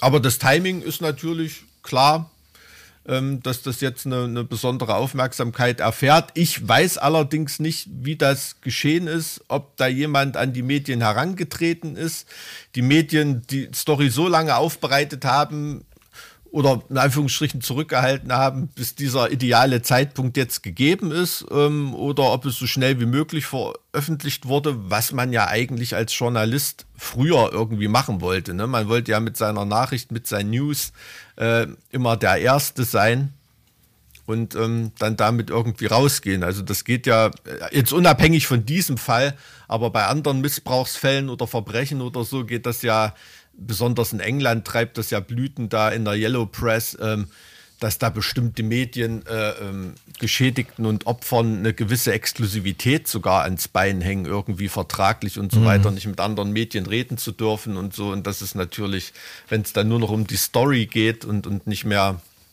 um die Wahrheitsverbreitung, ähm, das ist dann schon natürlich abstoßend. Ne? Wie schätzt du, wird das weitergehen? Das kann ich nicht sagen. Bisher war ja die Taktik so, ähm, ja, nicht aussitzen. Das ist ja dementiert worden seitens der Anwaltskanzlei. Ich denke nicht, dass da, ähm, wenn jetzt nichts weiterkommt und ein riesengroßer Aufschrei geschieht, wäre es taktisch unklug, nochmal sozusagen Öl ins Feuer zu gießen und ähm, juristisch gegen die Aussagen an sich vorzugehen. Ne? Also Verleumdungsanzeigen ähm, Unterlassungserklärung und, und, und sowas. Ne? Also mit dem Instrumentarium kann man da ja als Betroffener ähm, arbeiten, juristisch. Kommt jetzt ein bisschen drauf an, wie da, wie da die Öffentlichkeit drauf reagiert. Ne? Ähm, sind natürlich dann im, im, im Weiteren sogar noch äh, äh Schadensersatzklagen äh, denkbar. Mhm. Ne? Weißt du, was ich glaube? Hm. Ich könnte mir vorstellen, dass die Öffentlichkeit sich mit der Zeit jetzt immer mehr ermüdet bezüglich also, des Themas. Ich habe das, ich habe das ein bisschen bei dem Fall Lindemann wahrgenommen, ne? Also, dass da jetzt äh, gar nicht mehr so groß weiter drüber geredet wurde. Ja, die Welt hat sich da irgendwie weiter gedreht. Die Rammstein-Konzerte sind weiterhin voll, werden von ihren Fans getragen. Warum auch nicht? Ne? Sind ja auch keine Vorwürfe bestätigt oder es ist niemand äh, verurteilt und so weiter. Also ich, ich ähm, verurteile niemanden, der da weiterhin auf ein Rammstein-Konzert geht, um Gottes Willen. Das ist das gute, gute Recht der Leute, auch das gute Recht der Band weiterzuspielen. Und in, insofern, ja, wenn da medial nichts am Leben gehalten wird, dann kann dieses Pferd halt medial auch nicht weitergeritten werden. Ne? Und das ist natürlich, wie soll man sagen, aus ähm, von aufmerksamkeitsgetriebenen Medien ist das natürlich ein Glücksfall, wenn da weiteres Futter hinterherkommt, das sowas am, am, am Leben erhält. Ne? Und, und, deshalb wird man da auch intensiv suchen. Und jetzt habe ich noch eine kritischere Frage, die mich auch umtreibt die letzten Tage und wo ich auch noch nicht so richtig weiß, wie ich, wie ich das wie ich dieses Pferd aufzäumen muss. Inwieweit ist die Aufgabe des Journalismus, Vergehen zu ahnden, die auf juristischer Ebene nicht geahndet werden können. Also Vergehen, Vergehen zu ahnden schon mal überhaupt nicht. Also, also ich, ich, mein, also ich meine moralisch fragwürdige Handlung sozusagen durch mhm. Berichterstattung in irgendwie einer Art ist es ja eine, eine Ahndung, indem man sagt, so jetzt hier Titelstory, das ist moralisch total daneben gewesen. Ja, ja, natürlich, diese moralische Keule. Also ich bin, bin so ausgebildet, ne, und das hat mal mein, du, du kriegst ja als Jurist äh, auf der Uni dein Hirn verknotet äh, in, in, den, in den vielen Semestern. Also ich kann das irgendwie nicht voneinander trennen. Ne? Für mich gilt sowohl für Lindemann als auch für Flake die Unschuldsvermutung.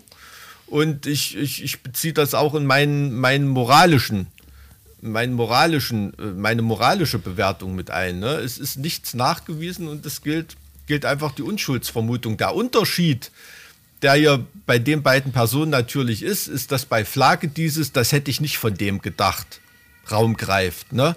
Und das hat natürlich dann diese mediale Richterfunktion, die auf äh, jemanden wie Flake herniedersausen kann die ist natürlich für ihn ungleich größer, diese Wirkung, als für Till Lindemann, der sowieso mit einem Psychopathen-Image spielt und Geld verdient. Ne? Also das ist, ähm, das ist was anderes. Dieses irgendwas bleibt immer hängen, äh, ist, ist bei Lindemann ja. nicht so groß. Ja. Äh, zumindest nach außen hin, wie das jetzt privat aussieht, das, das kann ich nicht sagen, äh, da, da stecke ich nicht drin. Aber das ist natürlich bei Flake ungleich höher, dieser, dieser Medienrichter-Effekt, den du jetzt gerade ansprichst, äh, der ist bei der Person ähm, viel, viel deutlicher. Ich meine ne? das noch ein bisschen allgemeiner. Meinst du, dass es gut ist, dass die Medien eben so eine Art, wenn ich das jetzt so frage, sagst du natürlich nein, das ist natürlich blöd. Ich wollte jetzt außergerichtliches Korrektiv Du meinst sagen. eine Ersatzjustiz. eine, eine Ersatzjustiz. Eine, also eine moralische Richtung weisen. Sagen wir es so, dass du als Jurist nicht sofort Nein schreien musst. Ich weiß nicht, ob die eine moralische Richtung weisen, solange sie einfach nur ähm, erzählen, was im Raum steht und was jemand behauptet hat und, und sich eben an Fakten halten. Ne?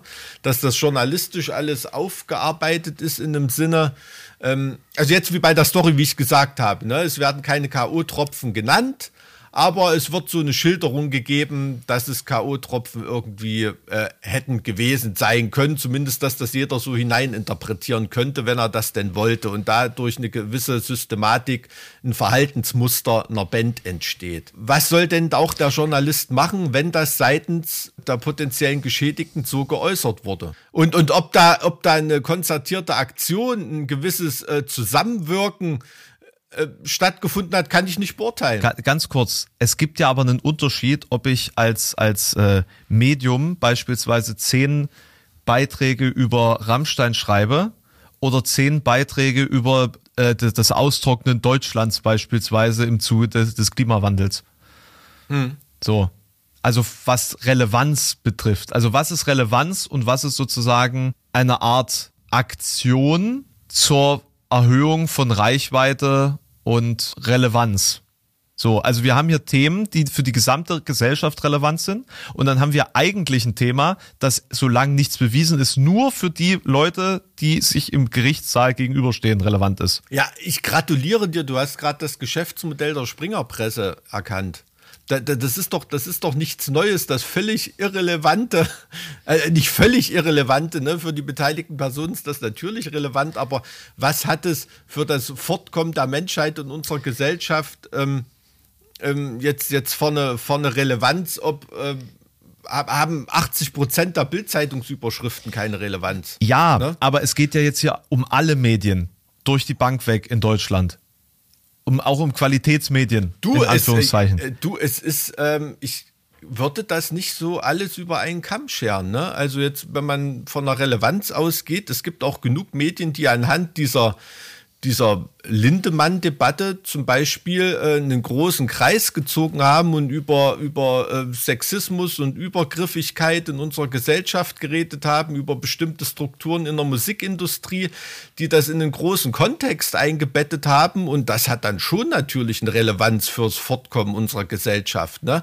Aber wenn so dieses kleine sensationsjournalistische, ne, so dieses, dieses Schmuddelblattmäßige, dann hat das nicht diesen großen Kontext ergreift, dann gebe ich dir natürlich recht, dann ist das eine Meldung, ähm, die man nur totreitet, weil es eben Klicks und Aufmerksamkeit bringt. Ne? Und die, die Medien darauf, ein bestimmter Teil der Medien darauf heute angewiesen ist. Das, das, es ist natürlich jetzt schwierig, das einfach so zu verallgemeinern, aber gemessen an der Menge an Updates, die es zu jedem kleinen Bestandteil dieses Diskurses gab, ja, Fans beispielsweise, die vor einem Stadion demonstrieren oder nicht demonstrieren. So, das, das sind Meldungen, die zuhauf reingekommen sind, wo man sich eigentlich denkt, in dieser Intensität eine Berichterstattung zum Klimawandel beispielsweise. Bleiben wir bei dem Thema, weil es einfach relevant ist. Ja, was wird mit dem Wasser in Europa in Zukunft? Mhm. So, mhm. warum ist das ein Thema? Warum, warum ist das kein Thema, zu dem es für jede neue Erkenntnisentwicklung äh, so ein Update gibt, das auf der Titelseite steht? So, Warum ist weil es, die Leute, weil es die Leute nicht interessiert. Richtig. Die, die, die, ja, diese Le du machst da auch mehr Videos zu Rammstein als zur Wasserknappheit in Mitteldeutschland. Richtig. Ja? Also da, da, das ist das ist ja auch eine gewisse Legitimation. Also Medien haben ja auch den Auftrag, das zu berichten, was die Leute interessiert.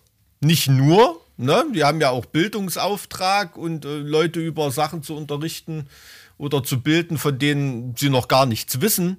Ne, das ist natürlich klar, aber genauso haben sie eine Dienstleistungsfunktion für die Leute zu geben, über das sie etwas wissen wollen. Ne, und das ist ja, das ist ja gerade dieser, dieser riesengroße Konfliktherd, ne, den, den, den es da gibt. Dieses Wissen wollen der Masse und die Schutz Sphäre des Einzelnen und bestimmter Gruppen, die, die medienrechtlich und, und moralisch nicht durchbrochen werden darf. Ne? Also Persönlichkeitsschutz, Schutz der Intimsphäre und so weiter. Ne? Das sind ja Konfliktfelder, auf denen sich ein Journalist bei der Berichterstattung über solche Themen äh, immer auf einem Minenfeld befindet. Ne?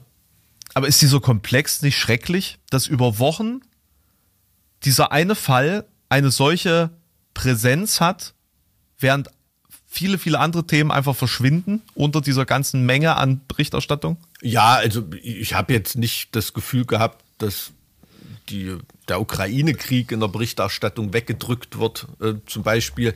Also ich glaube, was du gerade beschreibst, ist so ein Mechanismus, der, der findet am, am äh, Zeitungskiosk, am Ständer, findet der statt. Ne?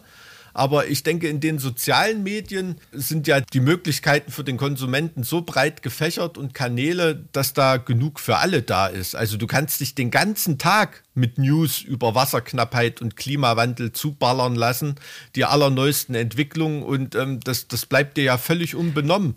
Du wenn hast du ja selbst die, gewählt, wenn du selbst gewählt du hast ja Inhalte die Wahl. Du ja, hast ja die aber Wahl. Wir wissen ne? ja, dass die Menschen selten von sich aus suchen, sondern mhm. Leitmedien konsumieren, weil ihnen dort eine Sammlung an Dingen präsentiert werden. Sonst bräuchten ja, ja. sie beispielsweise meine Videos nicht, weil ich ja auch nur Dinge zusammenfasse. Ja, aber es gibt ja auch Leitmedien für, für bestimmte Sachen. Ne? Also ich denke jetzt, die Lindemann-Story, die wird jetzt in einer Autobild oder so keine große Rolle spielen. Äh, genauso wenig wie in der äh, was weiß ich, im Blinker äh, irgendeiner Angelzeitung oder was äh, die, die neueste, die neueste Wildschweinjagdbüchse eine äh, ne, ne, Rolle spielt. Ne? Das sind ja, das sind, das sind Medien und genauso wenig ist es die Aufgabe der Süddeutschen Zeitung zuvorderst über den Klimawandel aufzuklären und so weiter. Das spielt da eine Rolle bei der Berichterstattung, die covern das auch und so weiter. Aber das ist doch, ist doch jetzt keine, keine Fachzeitschrift für äh, Klimaforschung. Ja, aber so. die SZ ist auch keine Fachzeitschrift für Strafrechtsprozesse. Aber also das, das ist ja jetzt kein Argument, Mike. Vom, vom Interesselevel der Leute, ich glaube, es interessiert, äh, es interessiert mehr Leser, sowas zu lesen, als ständig in der Headline eine, eine neue Klimakatastrophe zu haben. Doch. Genau. Und wo führt hm. uns das hin? Das führt uns nirgendwo hin. Genau. Das ist einfach das Richtig, das ist die Erkenntnis. Genau. Ich weiß nicht, wo, wo, worauf du hinaus willst damit jetzt. Also es nervt mich, es nervt mich, dass deutsche Medien gerade jetzt im Sommerloch einen solchen Fokus auch konzertiert auf ein Thema haben, bei dem hm. nach wie vor nichts bewiesen ist und es nicht gut lassen ja. können, gut lassen sein können und immer weiter und immer weiter en Detail berichtet wird. Ich habe einen Artikel in der Berliner Zeitung gelesen von irgendeinem Redakteur oder einer Redakteurin, die auf eine inoffizielle Rammstein-Party gegangen ist, um dann davon zu berichten, wie die Leute auf der Party drauf sind. Ich denke mir, was, was ist das? Ist das Journalismus? Hm, direkt aus den Schlund der Hölle berichtet, so ungefähr. Ne? Na, von irgendeiner, aus irgendeiner Metal-Kneipe. Das ist Berichterstattung für das eigene Klientel. Und jedes Medium bildet sich ja ein, das eigene Klientel haben zu wollen. Ne? Andersrum kannst du das ja auch sagen, indem du einen Spaltenartikel über den Klimawandel unter einer Rammstein-Überschrift platzierst in der Zeitung. Hast du da so trojanisches Pferd mäßig jemanden wenigstens eine Meldung äh, mitgegeben, die er sonst nie in seinem Leben gelesen hätte? Ne? Also solche Argumentationen. Das ist gut, wenn man das macht, wenn solche, das funktioniert, ist das Solche Argumentationen gut, ja? kommen ja auch von, gerade von Leitmedien oder so, die dann oft in der Kritik stehen, warum sie warum sie jetzt über irgendwelchen Quatsch berichten. Ne, und, und nicht über. Ich verstehe völlig, was du meinst. Ne? Die Situation, also für mich zum Beispiel der Artenschwund, ne, der Verlust an Biodiversität, das ist eine Katastrophe von solch epischen historischen Ausmaßen. Es müsste eigentlich jeden Tag in der scheiß Bildzeitung die Überschrift sein, damit es endlich jeder kapiert. Aber auch das ist Medienrecht, das kannst du denen eben nicht, nicht vorschlagen. Ne? ich glaube, ich bin einfach nur wieder deprimiert darüber, dass der Mensch den Gossip so hochschätzt. Absolut, absolut. Also da sind wir ja, da gibt es keinerlei, keinerlei zwei Meinungen. Gossip war, war immer das äh, immer das vor, Vorantreibende. Gibt für die Leute nichts Spannenderes als delikate Gerüchte. Was anderes ist es ja oftmals nicht. Ähm, hinter die Kulissen zu blicken und das bezahlen Leute, die in der Öffentlichkeit stehen, oft sehr, sehr, sehr teuer ne? und wird mit den Millionen, die sie mit ihrer Öffentlichkeit verdienen, oft nicht aufgewogen. Ne? Also da wird vielen Prominenten auch Unrecht getan ja, um es aber trotz allem an dieser Stelle nochmal zu erwähnen, wir haben ein riesengroßes Problem mit der Trockenheit in Deutschland. Ja, absolut. Es gibt, es gibt also. Bereiche in Deutschland, wo der, äh, der, die Bodenfeuchtigkeit aktuell in den letzten 70 Jahren nur in zwei Prozent der Fälle geringer war als jetzt. Hm. Da gibt es ein, eine dramatische Übersicht vom Helmholtz-Institut hm. die ich euch mal ans Herz legen kann. Einfach Dürremonitor, äh, hm.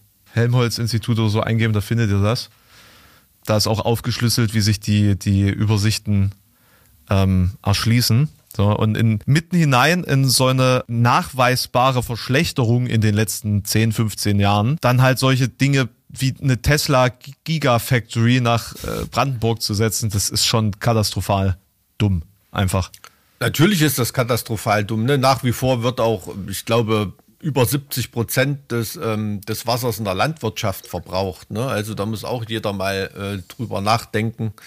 Ähm, du, du weißt ja, dass ich so ein, äh, so ein Gemüsefresser bin, aber da muss auch jeder mal drüber nachdenken, ob er nun die Wassererzeugung für ein Kilo Rindfleisch oder äh, einen Bruchteil davon lieber für ein Kilo pflanzliches Eiweiß ausgeben sollte.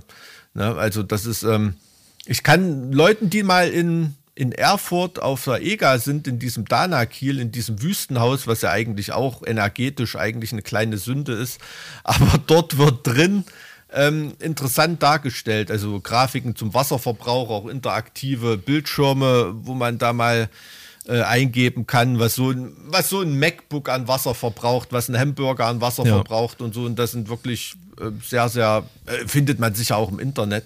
Muss man nicht extra nach Mordor fahren dafür das sind interessante und schockierende Zahlen und man überlegt immer, Alter, dass es so viel Wasser überhaupt gibt. Ich, ich ja? finde das äh, nachvollziehbar, warum man bei uns noch nicht diese Aufmerksamkeit auf das Wasserthema hat, weil wir einfach damit aufgewachsen sind, dass es Wasser in Hülle und Fülle gibt in, in Deutschland. Du, also das ist ja nichts, was jetzt, ähm, was man schon irgendwie auf dem Schirm hatte. Naja, also so richtig schwere Dürreperioden, die gab es regelmäßig. Nee, ist ja nicht so.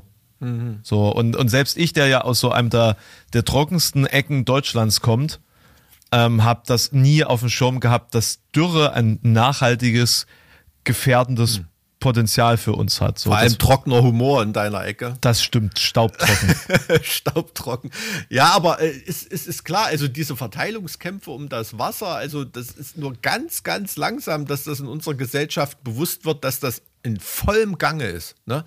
Also gerade bei der Gigafactory, da hat sich das so ein bisschen entzündet, wo ja wirklich ähm, Bürgerinitiativen und so weiter, ne, mit, mit, mit Klageverfahren und Demonstrationen und so weiter, ähm, da ist es schon so ein bisschen gesellschaftlich relevant geworden, aber trotzdem die Wasserverschwendung und Wassernutzung und auch Bevorzugung ne, bei, bei Wasserpreisen und Wasserzuteilung und so weiter, die da immer noch in der Industrie stattfindet. Ne? Also das ist eine Mm, Sache, die wird richtig. gesellschaftlich immer noch überhaupt nicht verhandelt und ist noch komplett lobbygetrieben. Ja, selbst, selbst grüne Industrien brauchen Unmengen von Wasser. Ne? Ja. Und dafür macht äh, unsere grün angefärbte Regierung jetzt auch gute Lobbyarbeit. Ne? Also Ich- das sind, ich hab- sind wirklich Sachen. das Thema tatsächlich auch auf dem Schirm. Also da kommt definitiv noch was von mir. Da brauche ich allerdings gerade ein bisschen mehr Zeit, ähm, um, das, Ja. um das aufzubereiten. Also nur weil du gerade gesagt hast, du machst ja mehr, ja, stimmt schon, aber die sind halt auch einfacher aufbereitet, die Themen. So, ich bin ja nun mal leider alleine, was das angeht. Ja, ja, klar. Und äh, da muss ich mit meinen Kräften halt so ein bisschen auch gucken, wo ich was abdecken kann. Ich habe ja nur ja, leider. ja, na, du, du redest ja jetzt schon von einer, von einer Durchdringung, um den Leuten da Sachverhalte erklären zu können. Ich rede jetzt einfach erstmal nur von dem Bewusstsein, dass es ein Problem ist. Davon reden wir ja jetzt gerade und, und selbst das ist ja noch gar nicht so vorhanden. Ne? Ich, ich meine, es ist ja auch völliger Wahnsinn, dass irgendwo irgendwelche Mineralwasserhersteller oder Nestlé, die pumpen ein Allgemeingut aus der Erde, was allen gehört, füllen das in Flaschen und verkaufen es für einen hundertfachen Preis. Ne? Ne, Also beziehungsweise ein- bezahlen in manchen Regionen der Welt gar nichts für das Wasser. Das ja, in der Witz. Deutschland gibt, ja, maximal in Deutschland gibt es da einen Wassercent oder irgendwie sowas. Das ist ja auch ein völliger Witz, was da, was da teilweise bezahlt wird. Ich hatte ja Also- mal ein Video über, über Nestle gemacht, da hatte ich die Zahlen noch aufgeschlüsselt. Ich merke mir Zahlen immer so schlecht, aber beispielsweise, was in Kalifornien das Wasser, was sie da verkaufen, kostet. Hm. Ähm, also es ist viel, viel, viel, viel, viel, viel lukrativer als Kokainhandel. Viel lukrativer.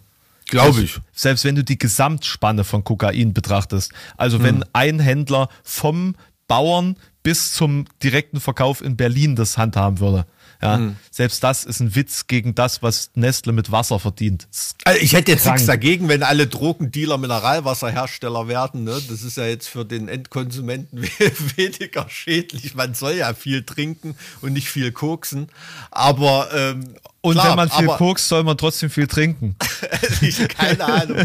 Ja, will man es kriminelle Energie nennen? Nee, es ist eigentlich kapitalistische Unverfrorenheit, ne? weil es ist ja legal, was gerade gemacht wird. Ne? Aber es ist dem Planeten gegenüber kriminell. Ne? Es wird ein Allgemeingut aus der Mitte der Gesellschaft rausgeschnitten und dir selber wieder verkauft. Und das denke ich mir bei jedem Kasten Wasser, den ich im Getränkegroßhandel auf den Wagen lade, habe ich eigentlich schlechte Laune. Deswegen Ne? trinke ich nur Leitungswasser. Also man kann mir ja nun wirklich nicht nachsagen, dass ich irgendwie linken Ideologien anhänge, aber da bin ich wirklich Kommi. Ne? Also so Schlüsselindustrien, äh, die haben nichts in privaten Ja. Händen zu suchen. Das sehe ich, also das sehe ich genauso. Gesundheitssektor, Telekommunikation und all, zuvorderst vor allem auch solche Sachen wie Energieversorgung und Wasserversorgung. Also da ich möchte mein Leitungswasser nicht von privaten Firmen beziehen. Ne? und unser Bewusstsein, also dass wir unser Bewusstsein verloren haben, dass wir in einem Land leben, das uns ja kollektiv irgendwo gehört. So, dass das ja nicht so ist, dass wir jetzt hier irgendwie zur Miete sind bei Menschen, die uns erlauben, hier zu existieren. Was ja sukzessive mit der Privatisierung von Grundlagen menschlichen Existierens einhergeht. Ne? Also wenn du beispielsweise eben von Privatkonzernen dein, dein Wasser beziehen musst, das unter deinem Haus weggesaugt worden ist. Ja, es gibt aber ein Wesen, das das kann, das hier lebt. Und das ist der Staat. Da setzt sich zwar aus uns Individuen zusammen, ist aber mehr als die Anzahl unserer Individuen. Ne? Also das, Das, das jetzt ist korrekt, ja, das ist korrekt, aber theoretisch sind wir ja trotzdem. Urschleim, ne? Staatstheorie Ja. irgendwie, aber es hat die Legitimation, diese Güter wegzugeben. Ne? Das ist von uns legitimiert. Korrekt, aber im, in der Theorie Hm. ist die Funktion dessen ja auch zu unserem, in unserem Sinne, Hm. das zu tun.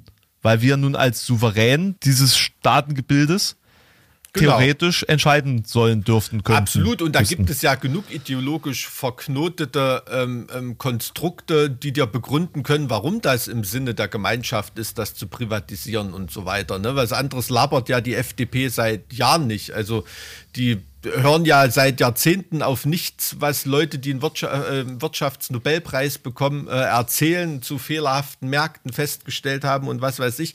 Es wird immer noch irgendwelches äh, Marktgesülze von vor Jahrzehnten wiedergegeben und genau sowas sind dann die Begründungen, aus staatlichen Taschen in private Taschen zu wirtschaften, ne? und aus gesellschaftlichen Taschen in private Taschen zu wirtschaften und Güter Tafelsilber wegzugeben. Ja.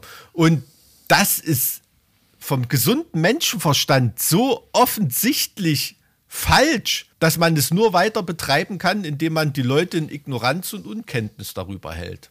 Und Ne? täglich Updates zum Rammstein-Fall veröffentlicht. Entschuldig. Das- Wo- wollte ich wollte ich gerade sagen, da kannst du wieder ähm, den Schluss ziehen, ist denn da eine Agenda dahinter, dass auch die Medien die Leute in diese Richtung erziehen? Moment, das habe ich nicht gesagt und das geht mir jetzt zu sehr in Richtung Verschwörungstheorie. Also das, puh. Nee, nee, also ich wollte dir da wirklich nichts im Mund legen, im Ernst, aber verstehst, was ich meine? Nee, ich, ne? also ich finde es nur wichtig zu erwähnen, dass es eben nicht der, also das darf nicht der Schluss aus diesem Gedanken sein, weil das straight into äh, Verschwörungstheoretikerkreise führt. Genau, wenn man von den Medien redet, ne? Ja, es genau. gibt natürlich Medien, die so eine Agenda haben, ne? die von Interessenverbänden, äh, äh, von Parteien, äh, keine Ahnung, es gibt eine Zeitung der deutschen Spielautomatenwirtschaft, ne? die betreibt natürlich eine Agenda oder die Deutsche Bauernzeitung oder was weiß ich. Das ist ja völlig klar und ist auch legitim. Ne? Genauso wie äh, äh, der Rockarten Metal voranbringen will oder, oder so. Ne? Das, ist ja, das ist ja alles okay, aber es wird halt morbide, wenn man von den Medien spricht. Richtig. Ne? Na, ganz, genau. Ganz abstrakt. Genau, Ja, ja. ich, ich Da meinte das jetzt einig. auch äh, mit so einem trockenen Humor, ne? Hm. trocken wie die Börde, indem ich das so sage, weil mir ist ja selbstverständlich dieser Komplex bewusst, dass die Menschen sich für sowas mit Abstand weniger interessieren als eben für diese Hm. dunklen Machenschaften der größten Superstars des Landes. Völlig, völlig klar. So. Ja. Sollte man sich überhaupt noch drüber aufregen? Sollte man sich drüber aufregen, dass man diese Klimakrise sowieso nicht gehandelt bekommt, weil der Großteil der Menschen nicht verstehen kann und nicht verstehen wird, was das Problem ist und auch nicht bereit ist, sich derart einzuschränken, bis es, also bi- bis es keine andere Wahl mehr gibt. Ne? Also ist es letztens eine Dokumentation gesehen über reiche Menschen, die zum Zeitungslesen mit ihrem Privatjet von Hamburg nach Sylt fliegen, die dann sagen, na ja, pf, gut, also es wäre gut, wenn alle mal ein bisschen weniger Ansprüche hätten und mehr Fahrrad fahren. Also einer, der gerade aus seinem Privatjet geflogen ist, das, äh, geschrieben Ja, ja. ist so das. Und wenn der Mensch im Anbetracht der offensichtlichen stattfindenden Unvernunft seiner selbst immer noch nicht bemerkt, dass er im Sinne der Zukunft etwas verändern muss, muss man dann nicht einfach irgendwann akzeptieren und sagen, naja, in der Allgemeinheit entscheiden wir uns offensichtlich für den Untergang. Ich bin ein Freund der Demokratie, dann ist das jetzt so. ne, also, hm, was? Ja, also das ist, das, das ist wahrscheinlich so. Also das ist ja meine persönliche Erklärung, warum wir keine Zeitreisenden treffen.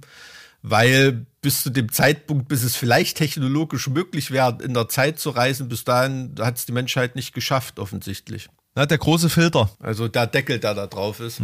Gibt da die gleiche Erklärung, warum es ähm, keinen Kontakt zu Außerirdischen gibt oder warum wir die nicht treffen, weil eben alle anderen Zivilisationen nie diese technische Schwelle überwunden Genau. haben, interstellares Reisen zu bewerkstelligen. Stand jetzt glaube ich auch nicht, dass es die Menschheit schaffen wird, soweit. So traurig wie es ist. Mike, Ending on a high note. Mach's gut. war ein schöner Podcast mit dir. Wir hören uns nächste Woche. Danke dir. Tschüss. Demnächst verprügelt Stallone wahrscheinlich Schwarzenegger